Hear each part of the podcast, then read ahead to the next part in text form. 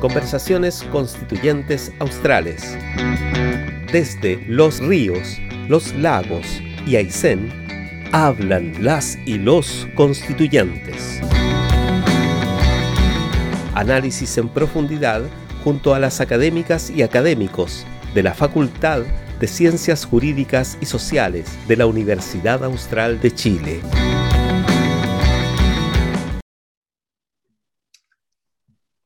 Muy buenas tardes, bienvenidas, bienvenidos a este nuevo episodio de Conversaciones Constituyentes Australes, un espacio ofrecido por la Facultad de Ciencias Jurídicas y Sociales de la Universidad Austral para seguir el pulso del proceso constituyente, conversando con académicas, académicos, convencionales.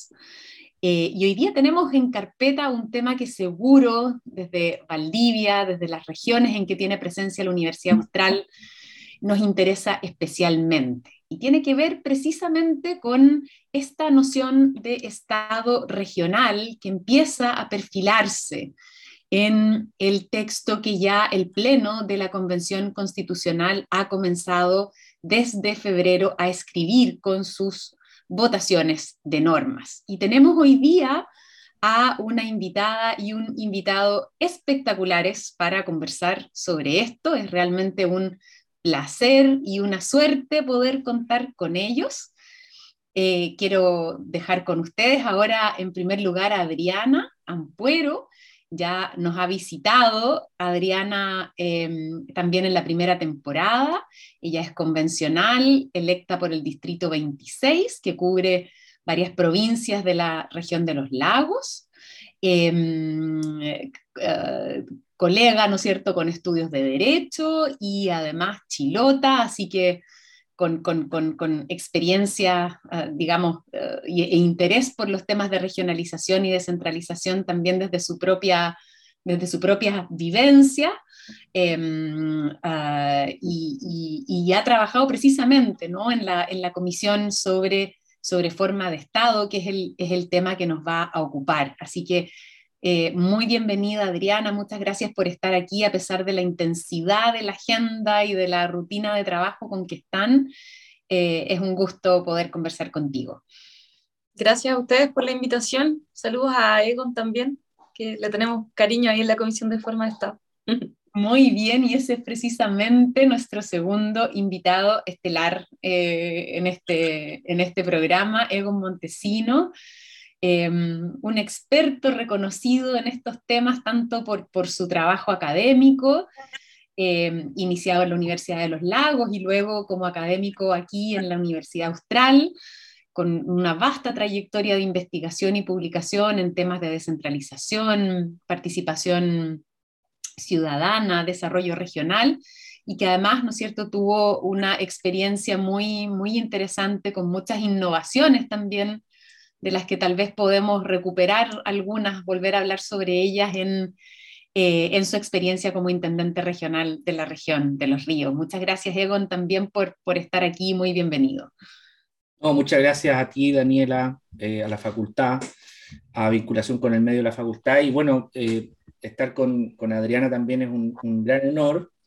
y me siento bastante, siempre me he sentido muy, muy bien con la, los y las integrantes de la Comisión de Forma de Estado, porque tenemos una sintonía muy, muy fina. Eh, así que feliz, feliz de estar acá.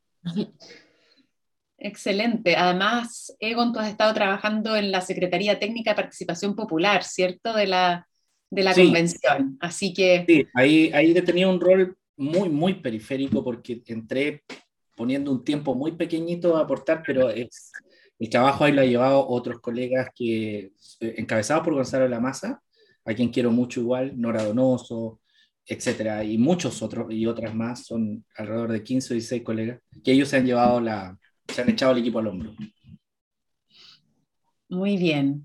Bueno, partamos entonces esta conversación Em, tal vez por, precisamente informar a, quienes nos escuchan y quienes nos ven por las plataformas de la facultad y por Radio Universidad Austral, ¿qué, es lo que ya tenemos en, este texto que empieza a escribirse, que empieza a escribirse y que será, ¿no cierto?, parte de la propuesta de constitución que se someterá a plebiscito ya eh, en el segundo semestre de este año. Yo ya hacía referencia al concepto de Estado regional, ¿no? que aparece en, uno de los primeros artículos, de hecho, aprobados en febrero, yo diría que fue, si no me equivoco, el segundo día de votaciones del Pleno, ya teníamos esta primera definición ¿no? constitucional del Estado chileno como un Estado regional. Entonces, si les parece, podríamos comenzar contando, ¿no es cierto?, ¿Qué, a qué hace referencia este concepto. Adriana, tal vez tú podrías ilustrarnos, ¿no?, ¿Qué, ¿De qué estamos hablando? Porque eh, tradicionalmente, ¿no es cierto?, se distingue entre Estado unitario, Estado federal. No es una categoría ¿no es cierto?, que al menos resuene como usual en la tipología de, formas de Estado. Entonces, tal vez lo primero sea contarle a nuestro público de qué hablamos cuando hablamos de Estado regional. Bueno, este Estado regional eh, es un Estado regional que no es tan, tan copiado de, los modelos eh, extranjeros de Estado regional, ¿no? Tiene sus particularidades, sus peculiaridades, como dices tú, es el primer artículo que se aprobó en materia de forma de Estado eh, ¿Y por qué digo yo que tiene sus tintes eh, a la chilena también, o, probablemente a la latinoamericana? Y es porque es un Estado regional que está definido como plurinacional e intercultural, ¿no? Em, que es el aporte también que nos hacen los escaños reservados a través de, de la Comisión de Forma de Estado, donde las entidades territoriales autónomas eh, se manejan en un marco de solidaridad y de equidad territorial, ¿no? Eh, ¿Cuál es, cuál es el, el, tinte también eh, interesante? Es que este artículo consagra además que se preserva la unidad eh, e integridad del Estado, que es un temor, yo creo, de todas las y los chilenos, y por eso terminó en este artículo primero, que en realidad podría haber dispensado de esta, de esta expresión, podría haberlo puesto más adelante, pero se puso acá precisamente para dejar en claro que, que se está conservando la unidad y la integridad del Estado. ¿no? En el mundo hay básicamente, eh, no hay modelos buenos y malos, ¿no? Hay modelos distintos, eh, dentro de los cuales tenemos tres modelos, el Estado unitario, el Estado regional y el Estado federal. Eh, ¿Qué es el Estado regional? Es el camino intermedio entre uno y otro, ¿no? ¿Qué lo distingue del Estado federal? ¿no? Porque se nos dijo bastante, bueno, ustedes están consagrando un Estado federal camuflado. Eh, ¿cuáles, ¿Cuáles son acá las rayas del pez que nos hacen sentir que estamos hablando realmente de un, Estado regional? Eh, bueno, tenemos una misma constitución para todos, eh, que es la que estamos redactando ahora, esperamos que sea aprobada también. Tenemos los mismos sistemas de justicia aplicables a nivel nacional y tenemos también un mismo Congreso Nacional o un mismo sistema parlamentario aplicable para, para todo el territorio nacional. Y eso es lo que nos diferencia eh, en, la práctica de un Estado federal. Pero además, eh, las competencias, ¿no? Los Estados federales son, los estados, son em, las entidades federadas las que les transfieren competencias al Estado, al estado central. Acá es totalmente eh, lo contrario, ¿no? Es, em, se mantiene el Estado central, se mantienen las regiones y la transferencia de competencias es desde el Estado central hacia las regiones. ¿Son muchas de estas competencias? Sí, son muchas más de las que teníamos, porque no estamos apuntando a un Estado unitario centralizado, que es el que tenemos ahora. Eh, estamos apuntando a regiones absolutamente fortalecidas en sus competencias. Tenemos regiones que van a poder incluso eh, crear empresas públicas, ¿no? que es algo que fue bien discutido ahí en el Pleno.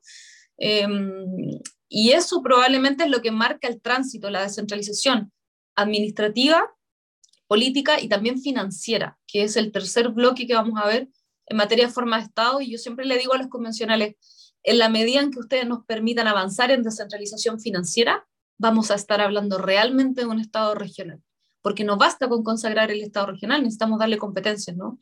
Y yo diría que ahí el meollo del asunto de la descentralización en Chile, en la historia de Chile, es la descentralización financiera, ¿no? Así que vamos viendo ahí cómo va a avanzar ese tercer bloque normativo al cual todavía no llegamos. Muy, muy, creo que muy clara tu, tu, explicación, Adriana, y también muy interesante este énfasis en la, en la autonomía financiera, que es algo que seguramente también Egon comparte, ha sido destacado por, por los informes de la, de la OCDE a propósito de descentralización, están las conclusiones también de la Comisión, No sé si quisieras apuntar algo en este sentido, también la, propia experiencia de, una intendencia regional bajo, bajo otras reglas del juego, ¿no? Debe, debe ser interesante en este sentido. Sí. Bueno, eh, me gustaría agregar a, lo que planteó Adriana que el modelo chileno de Estado regional es muy OCDE. Eh, no, no, no, es un modelo extra OCDE o que se acerque a algunas monarquías o algunas dictaduras, es muy OCDE. Eh, es un, yo diría, siempre lo defino como una síntesis de eh, lo bueno y la experiencia italiana, lo bueno y la experiencia española, lo bueno y la experiencia colombiana, lo bueno, ojo, con la experiencia también portuguesa. Portugal también reconoce algunas regiones autónomas este, y también lo bueno, porque ahí eh, Ecuador, Bolivia eh, reconocen la plurinacional en el marco también de un Estado unitario. Ellos en su constitución se reconocen así. Entonces, eh, el modelo de Estado regional yo creo que se ha, se ha comenzado a, a, satanizar, así como a, echar cuco, de parte del conservadurismo portaliano, muy santiaguino. La mayoría de ese conservadurismo no vive eh, únicamente en la región metropolitana. En Valdivia también hay algunos portalianos que escriben cada vez cartas al director o, opiniones. Viene eh, un poquito, eh, un poquito extra, extra literatura, digo, porque no, no, hay, no, no, caben esas opiniones en ningún enfoque de cómo se define la forma de Estado. En fin, lo que quiero decir es que es primero muy OCDE, para, para no asustar, muy, por el contrario. la, por ejemplo, la, Perdona, Egon, cuéntale, cuéntale a nuestro público qué es esto de muy OCDE, ah, porque a nosotros, nosotros lo tenemos clarísimo, pero, le, puede sonar, le puede sonar chino. La OCDE tiene 37 países entre los cuales siempre se están comparando eh, muchas, muchos ámbitos, salud, educación, pero también se compara en estos 37 países eh, la forma de Estado, en, específico descentralización. Entonces, ¿cómo se compara en general estos 37 países, los cuales también está Colombia, está Chile, América Latina? Eh, pero, por ejemplo, Italia, España, Portugal son países de esta agrupación de países, es una organización básicamente económica para el desarrollo. Eh, entonces, este tipo de países siempre está mostrando o, demostrando, aparte de este, a partir de estudios, evidencia científica, empírica, etcétera, está demostrando estándares a los cuales se tiene que avanzar. Entre otros estándares está el de descentralización. Mira, solo un ejemplo. Andrés Velasco, Mario Weisbrot, Dos personajes que se han dedicado a torpedear la forma de Estado regional. Desde el año 2000 que a ambos los estoy escuchando que hay que parecerse a estados OCDE, pero en sus áreas, no en otras áreas. Es decir, si habemos académicos medios eh, como ellos decían, eh, como lo calificaban, que queremos llevar a Chile al despeñadero, bueno, aparecemos de inmediato como medios locos.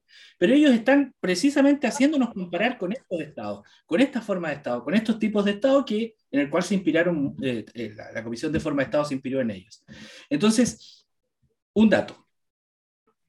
Chile es el penúltimo país de estos 37 países OCDE en materia de centralismo fiscal es el país que menos recauda y que menos gasta en, a nivel subnacional. Cuando hablo de nivel subnacional me refiero a cuánto gasta y cuánto recauda municipalidades y gobiernos regionales en comparación con estos países. Entonces, solo nos supera Grecia, creo, y Turquía.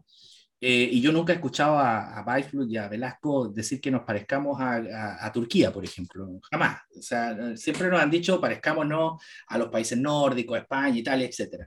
Eh, somos el penúltimo. Eh, Turquía y eh, Grecia creo que están eh, por debajo de, nosotros. Entonces, ¿eso qué significa? Que de, todo, de toda la plata que se invierte en regiones y comunas en Chile, solo, por ejemplo, 14 pesos decide regiones y comunas. El resto de los 86 pesos se deciden desde ministerios en cualquier territorio. Castro, Valdivia, Payaco, independientemente del territorio. Es decir, de este, 100 pesos públicos que se invierten en cualquier territorio, 86 los decide el nivel central, 14 los decide entre municipios y eh, gobiernos regionales. ¿Cuál es el promedio OCDE de estos países que estas personas conservadoras siempre nos han dicho que tenemos que parecernos? 29 o 28 pesos. Es decir, estamos muy abajo. Eh, es decir, eh, todavía tenemos un gran trecho al cual crecer. La recaudación que hablar. Los gobiernos regionales no recaudan, no recaudan casi nada. Eh, por ejemplo, la única recaudación local que le llega a un gobierno regional es el aporte de los casinos, que es muy poco, 200 millones en el año. Con eso no se hace nada frente a los 50 mil millones de pesos que es el presupuesto de esta región. Por ejemplo, recaudan mucho más los municipios, pero no es lo suficiente como para hacerse cargo de políticas públicas a nivel eh, local eh, y municipal. Entonces tenemos mucho, mucho, mucho espacio para crecer y como decía Adriana, eh, en materia de centralismo fiscal somos efectivamente de los países o de democráticos en, en, el mundo más centralizados. Entonces, no, no se puede, por ejemplo, también se argumentaba que en Argentina y en Brasil eh, habían existido crisis fiscales y se había responsabilizado a los estados y a municipalidades. Eso está evidenciado, Daniela Adriana, desde el año 2000. Es decir, no es ninguna novedad. Eh, eso está evidenciado en la literatura que muchos estados federales, federales, eh, han contribuido muchas veces a generar crisis fiscales, pero nosotros no vamos a ser un país federal.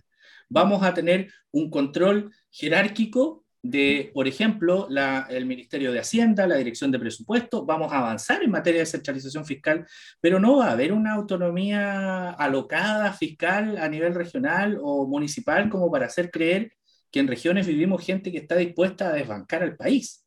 O sea, eh, eso, eso daba la impresión cuando todos estos personajes hacían parecer que la gente que estábamos persiguiendo esto estábamos medias, medias desfocadas. Hasta ahí me quedo con este argumento.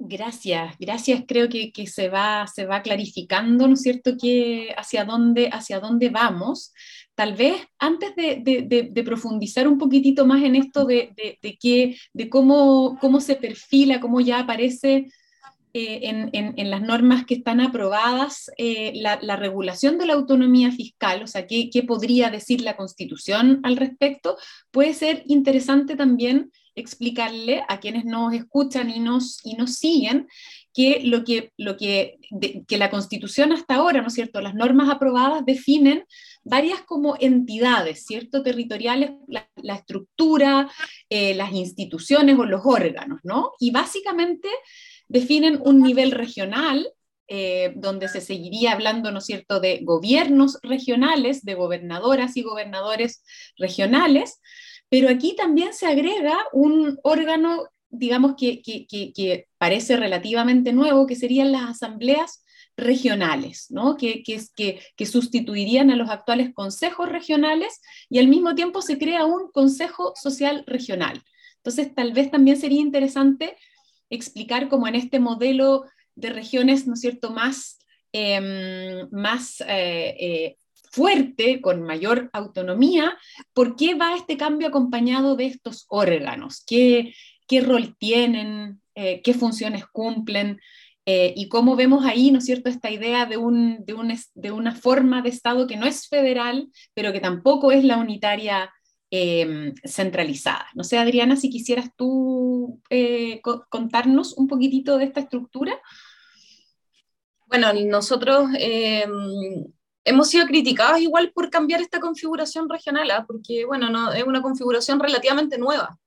Eh, ahora, que sea una configuración relativamente nueva la que tenemos, eh, no quiere decir que sea buena. Eh, creo que hemos visto también que, que, esta configuración regional que se plantea mediante las últimas reformas constitucionales es más bien criticada por ser un pincelazo de descentralización, ¿no? donde, claro, nos permiten elegir al gobernador, pero nos ponen, no sé, al costado nos ponen a, una entidad designada por el Estado central que más o menos comparte sus facultades. Eh, no, no, vemos tampoco un, gran avance en las competencias de los consejos regionales.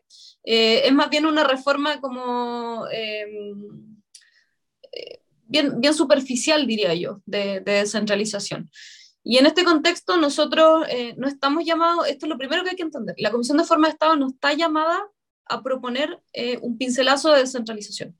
Lo que estamos llamados a hacer es a proponer una nueva forma de Estado. Y eso eh, no tiene que ver con reformas pequeñas, eh, que mantengamos, por ejemplo, los cores, o que se mantenga, no sé, el delegado presidencial.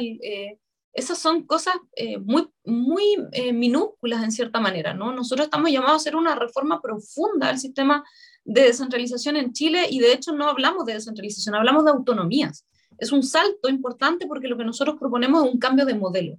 Y en ese cambio de modelo, em, el diseño que nosotros pensamos es un diseño que, claro, contempla un gobernador regional, eh, contempla los asambleístas regionales, que son lo que nosotros em, en la comisión llamamos con cariño los cores 2.0, están fortalecidos, ¿no? Em, y porque además son fiscalizadores también de la, de la, de la propia eh, gobernanza regional. Eh, tienen facultades de pedir explicaciones, ¿no? Em, de aprobar normas, eh, de poner materias en tabla. Eh, nos, imagina, nos imaginamos gobernadores regionales bien, em, bien controlados también por los asambleístas regionales. No queremos esta figura caudillista del, gobernador regional. Y bueno, también vimos la contraparte ciudadana, ¿no? que son los consejos sociales, regionales, que también tienen un, un, rol ahí bastante importante. De hecho, hay una, una norma ya aprobada em, que le exige al gobernador regional rendirle cuentas a esta entidad ciudadana, eh, que va a estar configurada por la ley, ¿no? Nosotros eh, en un principio habíamos pensado, bueno, diseñemos nosotros esta entidad ciudadana. Y en realidad eh, creemos que es algo que requiere afinar más detalle, que quizás no es propio de un texto constitucional, y en ese sentido se lo dejamos, le dejamos la creación de estas entidades a la ley. Ellos van a tener que ver cómo se conforman, cuáles son sus integrantes, de dónde provienen, eh, pero más o menos nosotros ya dejamos configurados cuáles son eh, las cosas macro, ¿no? Y dentro de esa está la rendición de cuentas del gobernador regional eh, a estas entidades sociales, que van a tener también un, un peso importante y que van además tener un encargo que es propender también a la participación ciudadana. Son ellos los encargados de eh, proponer la participación ciudadana en la región, que en este momento es nula, ¿no? La participación popular eh, es una de, de, las patitas, como dice Jorge Bale, es una de las patitas de la descentralización. Si nosotros no ponemos eh, participación ciudadana, no tenemos una descentralización real, ¿no? Porque necesitamos que la gente pueda participar en estos espacios que son también los llamadas primeras líneas de la descentralización, que son los gobiernos locales y los gobiernos regionales las facultades van a venir determinadas también en la medida en que nosotros determinamos las facultades del Estado regional, ¿no? Eh, cuando nosotros hablamos del Estado regional y decimos el Estado regional tiene la facultad, por ejemplo, no sé, de crear empresa, eh, ¿a quién se le consulta esta creación de empresa? A, los asambleístas regionales, ¿no?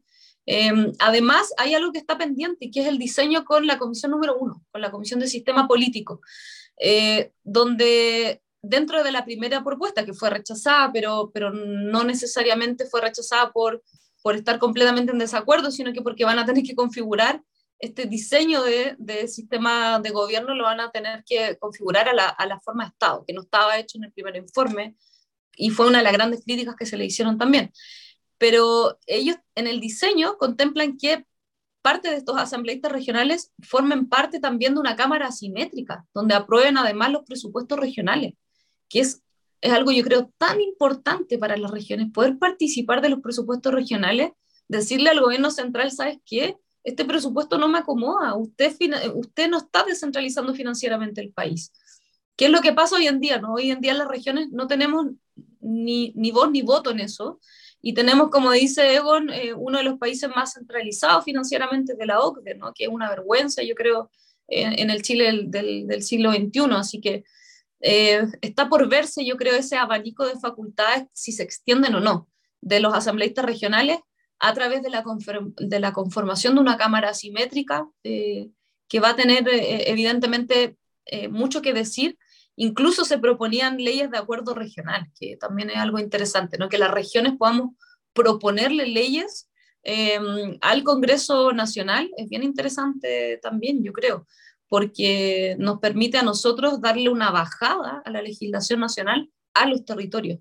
Eh, pero bueno, los gobiernos regionales tienen incluso aprobada em, la facultad de la, potestad reglamentaria, ¿no? que también nos ayuda mucho a, complementar las normativas nacionales, pero a nivel eh, regional. Y ahí van a tener, eh, yo creo, mucho trabajo los asambleístas regionales, va a ser un cargo que se va a potenciar muchísimo, yo creo, en el nuevo diseño muchas cosas interesantes en, en, lo, que, en lo que comenta Adriana, eh, tanto, ¿no cierto?, de esta, estas diferencias entre, entre el, el, gobierno regional que ya se perfila y los actuales gobiernos regionales, incluso estos nuevos gobiernos regionales ¿cierto? Con un gobernador electo directamente por, por la ciudadanía y me gustaría también escuchar a, Egon su, impresión sobre esto, ¿no? Sobre, sobre si efectivamente ya va perfilándose un, modelo que profundiza significativamente la descentralización. Y podemos dejar tal vez para, para luego la, segunda parte que tiene que ver con estas dudas sobre qué pasa con el actual Senado, ¿cierto? Cuando, cuando Adriana se refería a esta Cámara asimétrica, la idea de una, de una segunda Cámara que ya tenga una función distinta, diferente a la del actual Senado, mm, con, con, una representación precisamente territorial, ¿cierto? Entonces ahí tenemos todavía un foco de incertidumbre y podemos hablar sobre eso más adelante. Pero siguiendo con los gobiernos regionales, ¿qué te parece, Egon? ¿Cómo ves tú este, este diseño que se perfila? Mira, en forma y fondo se está configurando un, modelo diametralmente distinto a lo que tenemos. Eso no, no cabe duda. Eh, pero la pregunta, la pregunta que deviene es por qué, por qué cuesta tanto eh, que social, política y culturalmente eh, tengamos cierto grado de temor instalado a que esto podría llevar a una situación de crisis, por ejemplo. Y básicamente eso tiene una respuesta en la, cultura política nuestra. Portales configuró un Estado fuerte y centralizado para asegurar orden desde arriba hacia abajo. Eh, y, esa constitución se afianzó, eh, construyó instituciones electorales, instituciones políticas, eh, cultura política. Luego, esa forma de concebir el poder, como lo pensó Portal en la Constitución de 1833, se consolida nuevamente en 1925. Fíjate que en 1925 se le dedica un capítulo, así sin ningún problema, y se, se denominaba un, un, subtítulo Descentralización Administrativa y decía que el desarrollo estaba determinado por un plan nacional eh, de desarrollo municipal. Es decir, estaba tan naturalizado que el desarrollo dependía de un plan nacional, no del territorio. Eh, y se fue naturalizando una cosa que también nos cuesta mucho asumir. Las autonomías son institucionales en Chile, no son territoriales. Eh, se naturalizó en 1833, se, se, consagró en 1833, que el órgano autónomo que tenemos a nivel local es el municipio, no la comuna, que el órgano autónomo que tenemos a nivel regional es el gobierno regional que está al frente de la plaza, no la región de los ríos que va desde el puente Lanco, puente Cruces número uno, al puente Pilmaiquén y va desde Guaum hasta eh, Playa Colún. No, eso no es autónomo. Entonces se fue naturalizando a través de lo, a lo largo de la historia que las autonomías en Chile son institucionales, no territoriales. Eh, un Estado fuerte y centralizado. Luego eh, vinieron esfuerzos entre 1925 y 1973 que fueron intentos regionalizadores, no descentralizadores. Fueron intentos por ordenar territorialmente el país de una forma que permitiera que el Estado hiciera crecer a los territorios. Lo de Plan lo intentó, Corfo lo intentó, etc. Hasta el nombre de Corfo, el nombre original, es re simpático era Corporación de Fomento y Reconstrucción del País. Y reconstrucción de arriba hacia abajo. Y ordena, etcétera, etcétera. Dice, no, las regiones ahora van a ir de aquí para allá porque de aquí hay, hay cuencas hidrográficas, ollas hidrográficas que permite generar energía, electricidad y bla, bla, bla, etcétera. Luego llega Pinochet y toma el principio de Portales y dice, la dictadura, el, la, la administración se descentraliza, el poder político jamás. Y esas eran las filosofías de en general son las filosofías de las dictaduras, Mitre también la tenía al lado en Argentina, etc. Entonces, eh, eso luego en la concertación no se modifica. Cuando, cuando eh, en, los 90 este tema siempre fue periférico. Nunca, nunca formó parte de ningún partido político, ni del progresismo político, que, que, implicaba distribuir el poder político en el territorio. Ni siquiera se hablaba de reconocer autonomías territoriales. Cuando esto fue insinuado en la comisión de la presidenta Bachelet, insinuado de que cómo vamos a avanzar en las autonomías, vamos a reconocer autonomías territoriales, jamás, eso fue un consenso unánime en el Congreso, desde los más regionalistas hasta los más conservadores dijeron, no, autonomías territoriales jamás, porque de eso no sabemos, en definitiva. Entonces, ¿qué es lo que quiero decir con esto? ¿Por qué cuesta tanto que nosotros tengamos que aceptemos social, política y con entusiasmo, con alegría, con, con, este desparpajo que yo te estoy hablando aquí. O sea, yo, yo estoy feliz con esto porque eh, creo que esto no le hace mal al país, esto le hace muy bien al país, especialmente al Chile de regiones. A ese Chile que no tiene condiciones mínimas, a ese Chile que ha vivido subordinado políticamente por décadas, por, por, por centenarios al poder político central, es porque hemos naturalizado el centralismo político en la forma de relacionarnos. Lo hemos naturalizado. Está naturalizado. Entonces, cuando tú naturalizas algo y viene un cambio tan profundo, eh, sientes temor, que algo te va a pasar. Eh, por lo tanto, eh, no lo sé, yo siento que Chile tiene una, una, una, batalla cultural, por llamarlo de alguna forma simbólica, en, en, hablar de autonomías territoriales. La autonomía territorial, y con esto ya voy cerrando esta idea, mira, hace poco estuve en Antofagasta, Daniela Adriana parezco pastor, ando predicando en todos lados parte ando predicando. Entonces, anduve predicando y bueno, me, entrevistaron en el diario, en el Mercurio Antofagasta, que no tiene nada de progresista, y en la tele de Antofagasta. Y ellos hablan del Estado regional, oiga, nos vamos a transformar en Dubai Gasta, eh, vamos a eh, ser la Dubai de Chile. ¿Y por qué van a ser la Dubai? Les decía yo. Ustedes, eh, ¿No les gustaría a ustedes que en vez de con el pago del agua que ustedes hacen acá, eh, que se la pagan a un municipio, les dije. Ustedes le pagan a un municipio autónomo el agua. ¿Pero cómo? Agua Antofagasta, una empresa privada. Pues ve arriba de la página web de Agua Antofagasta, en el costado izquierdo, y la gente que no está viendo ahora, haga el ejercicio. Métase a aguaantofagasta.cl, ve en el costado izquierdo arriba, dice un loguito pequeñito, EPM. Eso significa Empresas Públicas de Medellín. Aguas Antofagasta forma parte de un staff de empresas públicas, lo que tanto acá le tienen miedo, empresas públicas que prestan agua, salud, educación, previsión social. Y con el agua que están pagando en Antofagasta ustedes a un municipio, el municipio colombiano. De, colombiano, claro, el municipio de Medellín el año 2020 acaba de crear una universidad pública, gratuita y municipal para formar a los profesionales para la cuarta revolución industrial. El, departamento de Antioquia, que sería nuestro gobierno regional de acá, de acá, que es autónomo, financia el 60% del presupuesto de la Universidad Nacional de Antioquia, Daniela. Mira qué maravilla. Es como que el gobierno regional de Los Ríos acá, con la recaudación, pudiera financiar a la Universidad Austral. Parte de su investigación, parte de la investigación aplicada. Pero el departamento de Antioquia, los colegas de allá dicen que Bogotá es muy centralista, es un estado regional. Ojo, Colombia es un estado regional. Reconoce entidades, incluso indígenas, la constitución colombiana.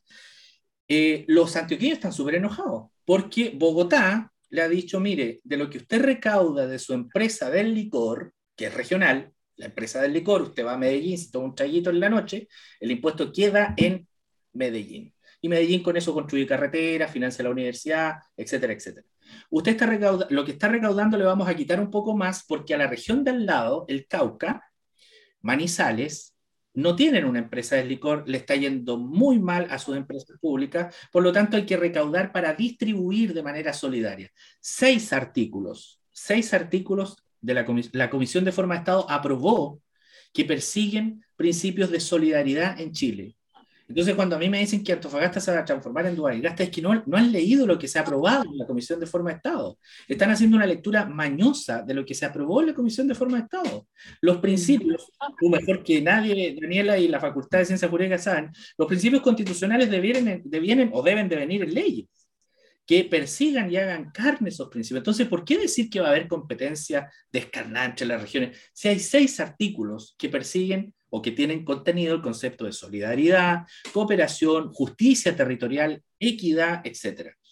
Entonces, ahí Colombia, en Antofagasta, ustedes le están pagando el agua a un municipio autónomo. ¿Cómo? A mí me encantaría que yo, en vez de pagarle el agua a una empresa española acá, en, Valdivia, eh, se la pague el municipio de Valdivia y con una empresa gerenciada muy bien eh, y poder eh, tener con eso posibilidad de crear, miren, mire qué, qué maravilloso, una universidad para formar a los jóvenes para los empleos de la cuarta revolución industrial. Maravilloso. ¿Qué de malo tiene eso? Yo no lo encuentro mucho. Sí, creo que súper interesante esto como de la, de la imaginación, ¿no? De cómo de cómo eh, nos cuesta imaginar justamente, ¿no? Porque, porque hemos vivido, eh, como, como decía Egon, bajo, bajo la impronta, bajo, bajo la forma de ser de un, de un, de un Estado centralista, entonces cuesta, cuesta efectivamente imaginar. Al mismo tiempo, sin embargo, a mí me llama mucho la atención que pareciera la Comisión de Forma de Estado haber avanzado bastante más pacíficamente que otras, que otras comisiones, ¿no? Es decir, los acuerdos, tanto a nivel de comisión como luego a nivel de pleno, han sido muy amplios. O sea, cuando ya un grupo muy diverso por lo demás, ¿no es cierto? Como es el grupo de, de las y los convencionales, empieza a familiarizarse después de haber escuchado un montón de expertos, de opiniones, de expertas, de haber leído, de haber discutido, ¿no? Y empiezan a entrar ¿no? en, un poco en, en, la lógica, en la lógica um, regional.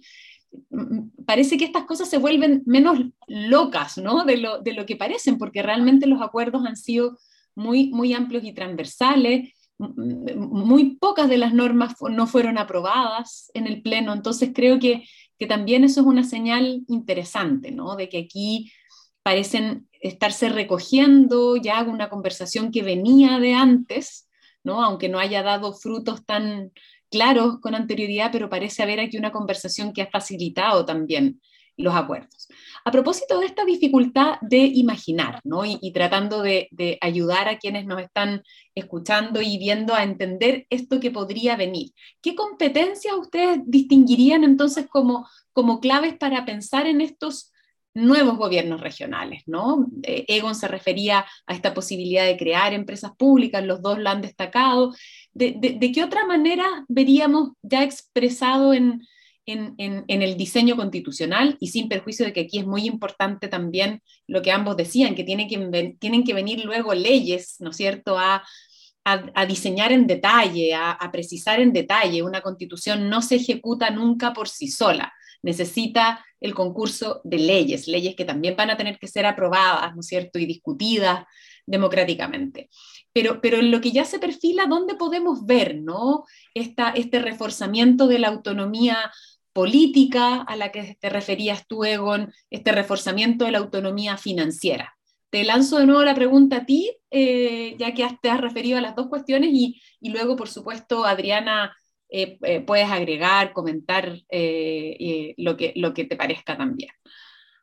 ¿O yo o Adriana? Sí, dale, dale Egon, digamos, por, por seguir el punto con, con, con, lo que tú habías planteado antes y vamos después a retomar con Adriana. ¿Me, me puede corregir Adriana, eh, si, estoy diciendo alguna barbaridad, pero entiendo que también se aprobó el artículo que implicaba tasas y contribuciones eh, a nivel regional. Ahí hay un, mecanismo, porque tú la descentralización fiscal la puedes, la puedes, tú le puedes dar poder fiscal a un líder político, porque hoy día lo que tenemos que elegimos al líder político. Tenemos gobierno de la región, pero aún tenemos el gobierno en la región, que maneja mucho más recursos. El gobierno en la región es la delegada hoy día con todos los CEREMIS. Eh, si, si, tú sumas la cantidad de presupuesto que tienen todos los CEREMIS en esta región, llegas al 86% de la inversión pública efectiva. Esa es la realidad. El 14% lo maneja Luis Cuberti, eh, nuestro gobernador. Entonces, ¿cómo puedes avanzar? Uno, estableciendo tasas y contribuciones. Dos, una ley de renta que permita, por ejemplo, si ya tienes autonomía territorial, este territorio me imagino que tendrá que decir algo respecto de Em, el arrasamiento que están dejando las forestales. Mira, yo no soy mucho de usar estos conceptos de sequía, saqueo, etcétera, extractivismo, pero es verdad. Yo vengo de un pueblo que se llama Pichorropuyi. Mi mamá vive allá todavía.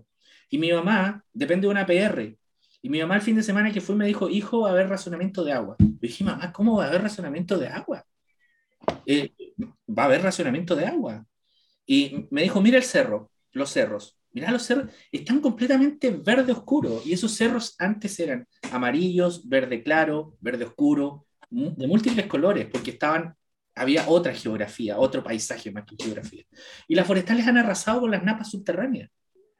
Eh, lo, mismo con los derechos de agua. El esterito donde yo, yo no me bañaba, ¿para qué voy a exagerar? No me bañaba en ese estero, me iba a bañar a otro río. Pero el estero que pasa por al lado de la casa de mi mamá está seco y está seco porque hay derechos de agua, aguas arriba y derechos de agua, aguas abajo. Y las personas que tienen esos derechos de agua pagan la misma agua que mi mamá, la misma. pero compraron derechos, hicieron un, pago que mi mamá no tiene cómo hacer, pero riegan su campo para producir.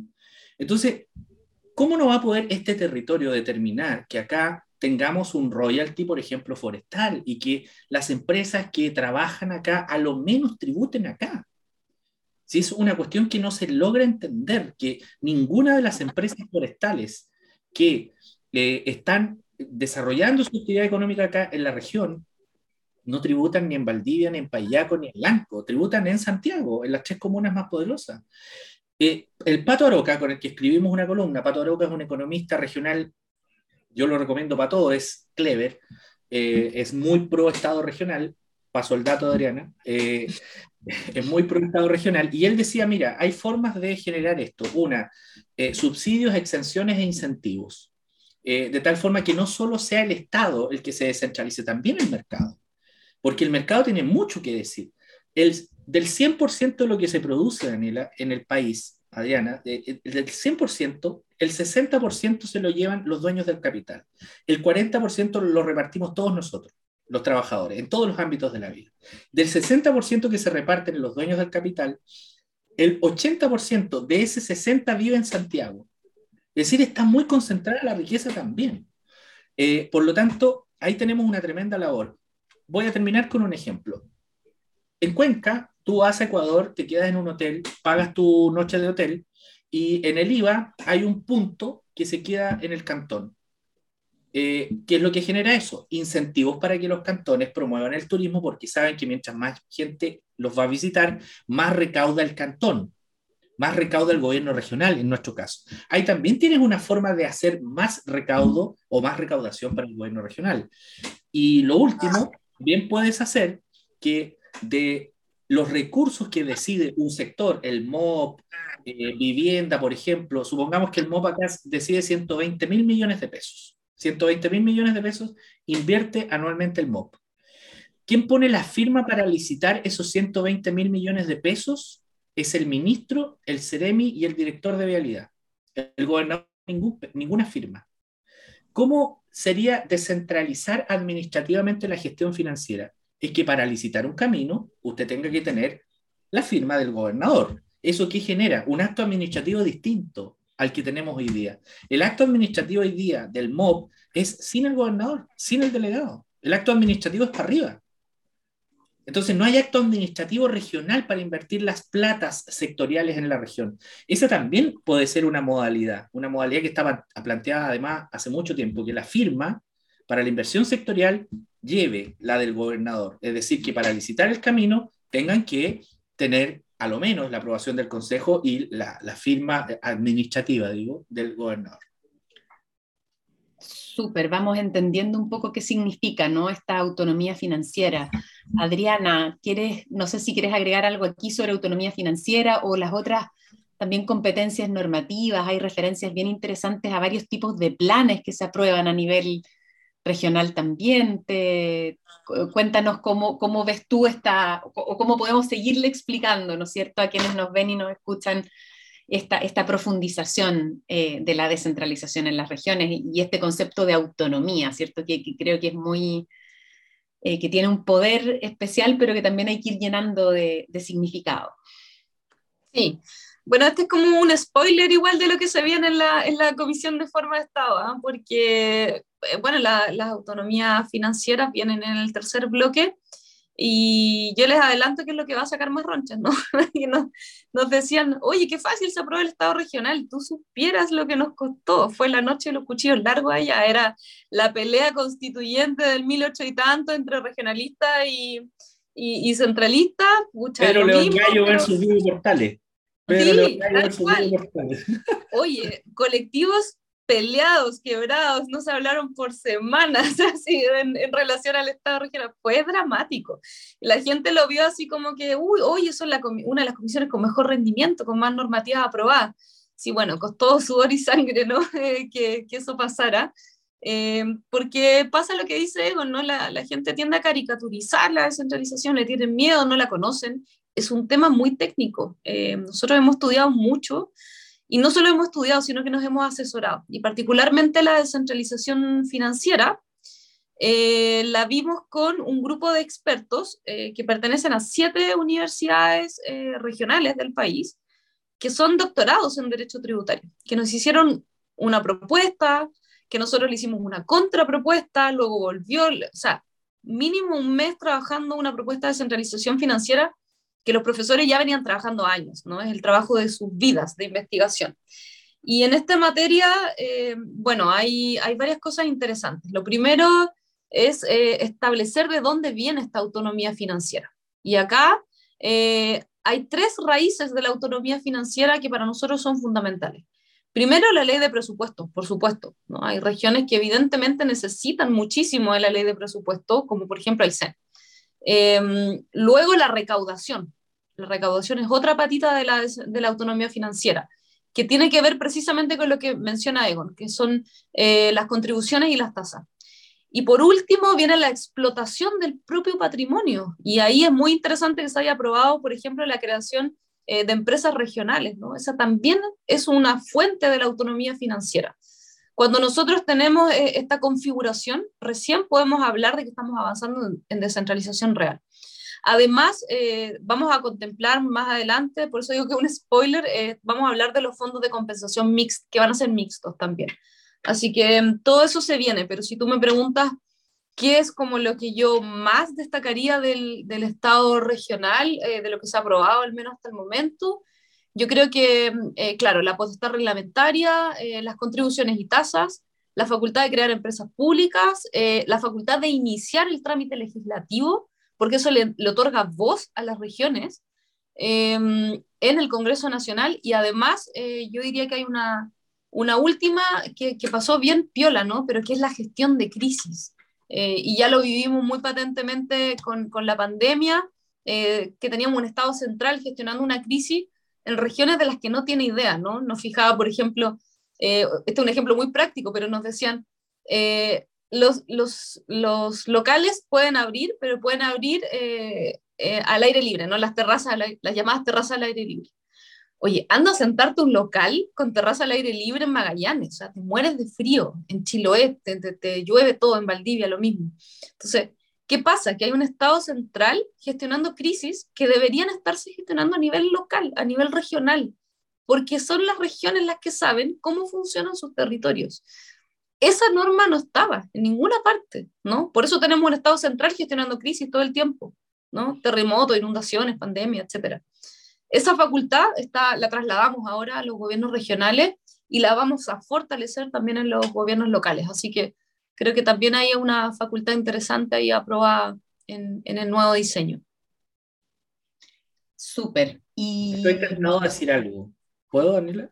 Sí, claro, por supuesto, de eso se trata. Mira, eh, en, un proyecto ANID que estoy ejecutando de vínculos instituciones internacionales, estoy trabajando el tema de pandemia, COVID-19, descentralización.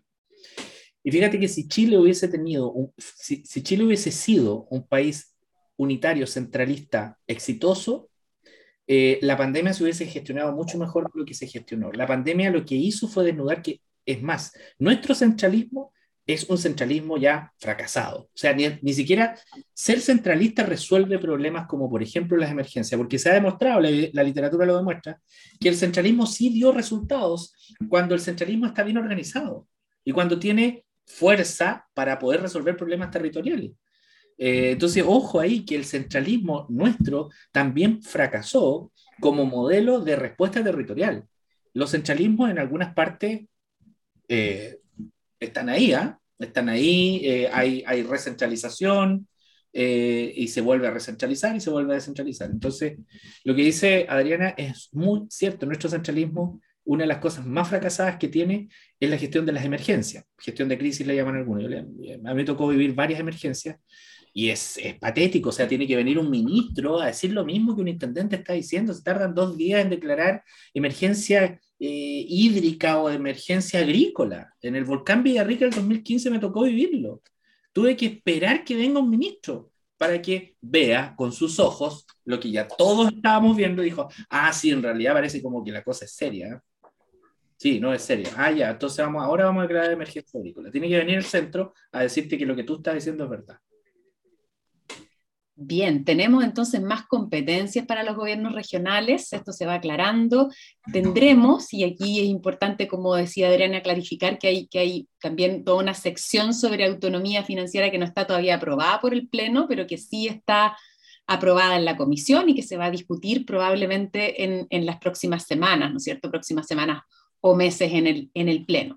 Y ahora algo que a mí también me pareció interesante revisando las, normas aprobadas es como todo el tema de coordinación, los cambios que hay ahí, ¿no? Porque por una parte parece que también en algún sentido se simplifica la estructura, porque si es que yo entiendo bien, ya no tenemos gobiernos provinciales, ¿no? Es decir, la estructura aquí es región, el territorio, y no solo el, el, el, el órgano, como decía Egon, la región como un territorio dotado de autonomía, y luego el municipio, ¿no? Entonces pareciera, y esto también me parece interesante porque ahí uno ve cómo el centralismo también a veces multiplica demasiado las instancias y los órganos, y acá en algún sentido parece simplificarse la estructura. Ustedes me, me corrigen, Adriana, tú me corriges si es que en esto eh, no, estoy leyendo, no estoy leyendo bien. Y después, por otra parte, también, ¿no es cierto?, pareciera que sale esta figura del delegado presidencial, pero subsisten los seremis o las seremis, ¿no? Las seremías, los representantes de los ministerios, pero, ¿no es cierto?, con la tarea de, una coordinación que recae ahora en el propio gobierno regional. Entonces ahí creo que hay un tema interesante porque los dos destacaban, ¿cierto?, que, que en este modelo híbrido en algún sentido no desaparece tampoco, ¿no es cierto?, esta coordinación nacional y, y las funciones nacionales que cumplen los ministerios. Entonces, un poco tal vez contarle a quienes nos escuchan cómo, cómo, cómo, cómo, cómo, cómo se desarrollaría eso bajo el modelo que se, que se perfila. Mm. Adriana, ¿cómo, lo ves o qué nos puedes contar sobre eso? Sí, bueno, el tema de las provincias es un tema no resuelto, y acá soy súper sincera, es un tema no resuelto por la Convención Constitucional, ¿ah? que saca bastante roncha. Eh, hoy día nomás estuvimos votando como varias propuestas al respecto. Em, vamos a ver cómo les va en el Pleno. Yo no creo que tengan mayoría en el Pleno. Eh, están los que creen en la Convención que las provincias em, son en realidad como un, un, apego territorial más que realmente un, un ente organizador eh, del Estado, ¿no? Em, y están los que creen que las provincias son fundamentales y que el país se va a destruir sin provincia. Y en ese contexto yo creo que, yo creo, estoy especulando, que no van a haber mayorías ni para un lado ni para, ni para el otro. ¿ah? Hubiera sido interesante tener los plebiscitos dirimentes acá y que la gente lo, lo definiera. Em, pero bueno, eso también se ve difícil en el Congreso Nacional. Y mm, nosotros teníamos un diseño original, y ese diseño original le entregaba al estatuto regional definir si se quedaba o no con sus provincias, si las ampliaba, si las modificaba, si creaba nuevas, eh, si suprimía provincia, esa era una facultad regional, nosotros lo pensamos así, pero al Pleno no le gustó, le, dio miedo, fue como, bueno, ¿qué es esto del estatuto regional y por qué tienen la facultad de suprimir provincias? ¿Qué les pasa? no, nos fue bien con eso. Em, y bueno, se empezaron a generar algunos acercamientos entre algunos convencionales de ambos sectores. Ya, bueno, son bonitas las provincias, dejémoslas, ¿no? Eh, hay gente que está muy apegada a las provincias. Y, mm, y, hay otros que todavía pensamos que, bueno, ¿cuál es el rol? Hazme una propuesta de provincia, ¿cuál es su rol? ¿Qué van a, qué van a hacer realmente? Eh, estamos en ese, tira y afloja, ¿no? Eh, creo que finalmente, eh, si tú me lo preguntas a mí, yo creo que eso, o sea, resolver vía transitorias, ¿no? Ni siquiera creo que logremos definirlo como ahora ya en este bloque normativo. porque no, yo no veo mayorías ni para un lado ni para el otro. Eh, lo cierto es que mientras no lo regulemos, las provincias siguen existiendo, ¿no? Eh, porque hay, hay, una ley que las crea, etcétera. Entonces, si la constitución llegara a no definir nada en relación a las provincias, se van a mantener las provincias actuales, no, no, no va a pasar nada, ¿cierto? No, se van, a, no van a desaparecer. Eh, eso respecto al tema de las provincias. ¿Cuál es el otro tema que me habías planteado? Eh, sin delegado presidencial, ¿cómo se, ah. ¿cómo se coordinan gobiernos regionales y gobierno central? Sí, ese también es un tema complejo, ¿ah? porque bueno, nosotros no queremos delegados presidenciales, queremos que una figura eh, que saca un poco de roncha entre los chilenos. ¿ah? Eh, es una figura súper técnica y tú le puedes preguntar a cualquiera, desde, desde el taxista hasta el que te sirve el café, y todos saben que el delegado presidencial es una mala figura, todos lo saben. Es como muy, muy extraño que una figura bien técnica, y todos los chilenos manejan al menos la información de que, de que eso no corresponde. Em, y claro, nosotros queremos eliminar los delegados presidenciales de todas maneras, pero tiene que haber una articulación, ¿cierto? Porque, porque tenemos también un Estado central, no va a desaparecer el Estado central, tenemos que tener una articulación de una u otra manera a nivel regional. Y en ese contexto, em, lo que propone la Comisión de Forma de Estado es que estos, em, estos representantes de, de, los distintos organismos nacionales en la región eh, tengan que ser coordinados a través del gobernador regional, ¿no? que es como el, el que tiene la última palabra ahí en, en, la región. Así que, bueno, eso también es un, un diseño en tránsito. Yo creo que, que, vamos a tener algunas sorpresas quizá a través de las transitorias también. Pero básicamente es eso, queremos que, que al menos se coordinen a través del gobernador regional y no que sean estos personajes que más o menos se mandan solos y que reciben órdenes de, desde Santiago, ¿no? Egon, ¿quieres agregar algo tú aquí sobre esto, sobre las coordinaciones? Sí. Eh, te, tenía un, un, algo tenía que decir a raíz de por qué eh, esto no era un federalismo encubierto, que me voy a tomar 10 segundos. En los federalismos en general los territorios tienen eh, poder constituyente, es decir, son los que constituyen a la gran federación. Y en nuestro, en nuestro caso eso no pasa. No, no, no, no ninguna región eh, ha constituido la Federación Chilena. O sea, eso es como dato nada más para, para, para, para dejar ahí eh, esto votando. Eh, claro, um, hay un artículo que hay, hay, varios artículos que a mí, a mí me apasionan mucho. Uno que le, le deja radical la coordinación al, al, gobernador o gobernadora regional, la coordinación política de los servicios que estén en, en, la, en el territorio. Eh, me hubiese gustado, debo confesar, eh, era uno de los principales impulsores de que los gobernadores presentaran, sean los que en conjunto con los ministros designen Ceremis. Eh, para mí era como la forma de consagrar la región-nación, porque el Estado regional no es contra el, estado, eh, contra el centro, eh, sino que es con el centro. Con el centro político vamos a resolver esto pero el centro político tiene recursos que nosotros no tenemos, nosotros tenemos recursos que el centro no tiene, etc. Pero bueno, no quedó así, no sé cómo se irá a resolver, eh, Adriana, si nos puede dar algún spoiler pero, eh, o algún adelanto, pero, eh, pero ya con solo ese principio se, se resuelve el tema de la coordinación. La coordinación política en el territorio es del gobernador de, de todos los servicios que estén radicados ahí. Ahora, ¿quién los nombra los servicios? Eso como que pa pareciera ser, si no se dice nada al respecto, va a seguir siendo ministro de Signa Ceremi. Eh, este, por ahí. Y el tema de las provincias, efectivamente, a ver, las provincias, al igual que las regiones en el CONARA del 74, son un, un invento geopolítico. Es decir, la dictadura, siempre les digo esto a los estudiantes, Pinochet y los militares no sabían nada de centralización. Lo que sabían es de regionalización. Los que metieron el concepto de desconcentración fueron los que querían que los municipios sean entes débiles en materia de salud y educación para que el mercado, el mercado liberara sus capacidades y proveyera salud y educación mejor que los municipios, mejor que el competidor estatal, por una lógica eh, de consagrar lo subsidiario y de consagrar el, el, de que el mercado pudiera proveer derechos. De descentralización, los abogados estos que redactaron la constitución, de regionalización la dictadura. Y crea las regiones, nosotros acá, Adriana, Daniela, eh, los, la, claro, la provincia de Valdivia pierde eh, la calidad de capital porque Pinochet dijo, Valdivia es una ciudad fácilmente aislable en términos de conflicto con Argentina. Nos, ponen una, bombita en Cayumapo, en el puente, otra en el Santo Domingo y sonamos.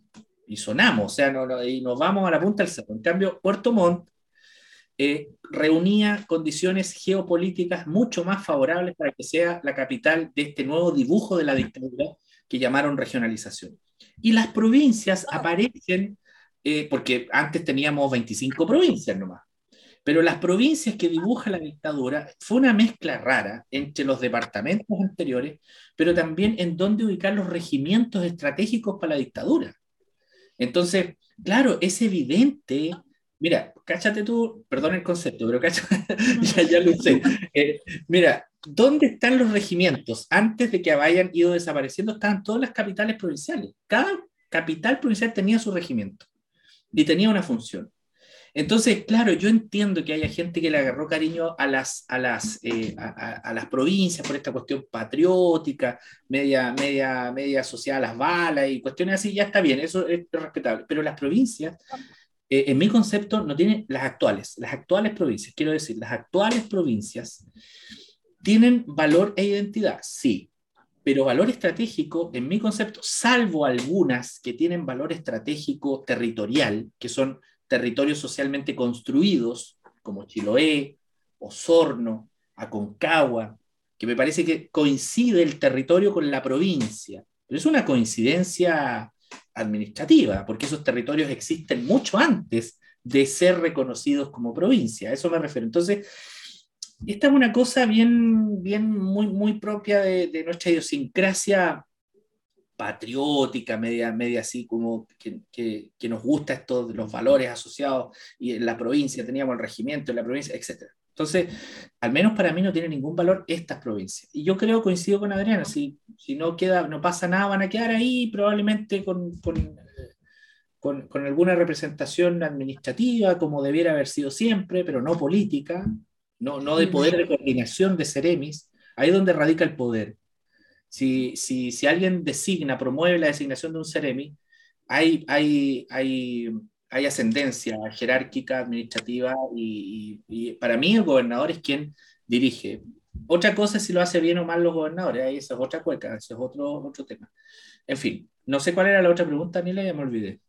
Este tema eh, no, era, era, era, era esto, era esto, súper interesante. El, el, tiempo vuela en conversaciones constituyentes y ya desgraciadamente se nos acaba el, el, que tenemos, el que tenemos a nuestra disposición aquí para este programa.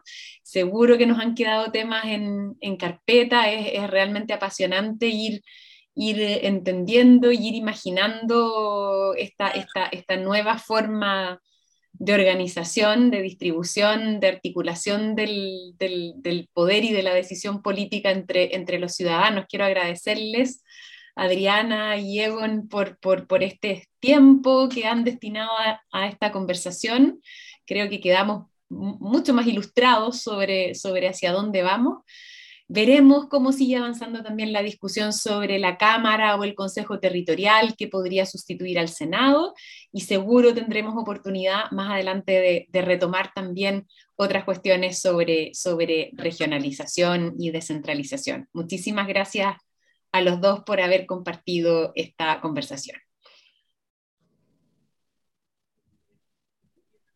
¿Nos, despedimos o qué? Sí, tienen la última palabra. Adriana, por favor.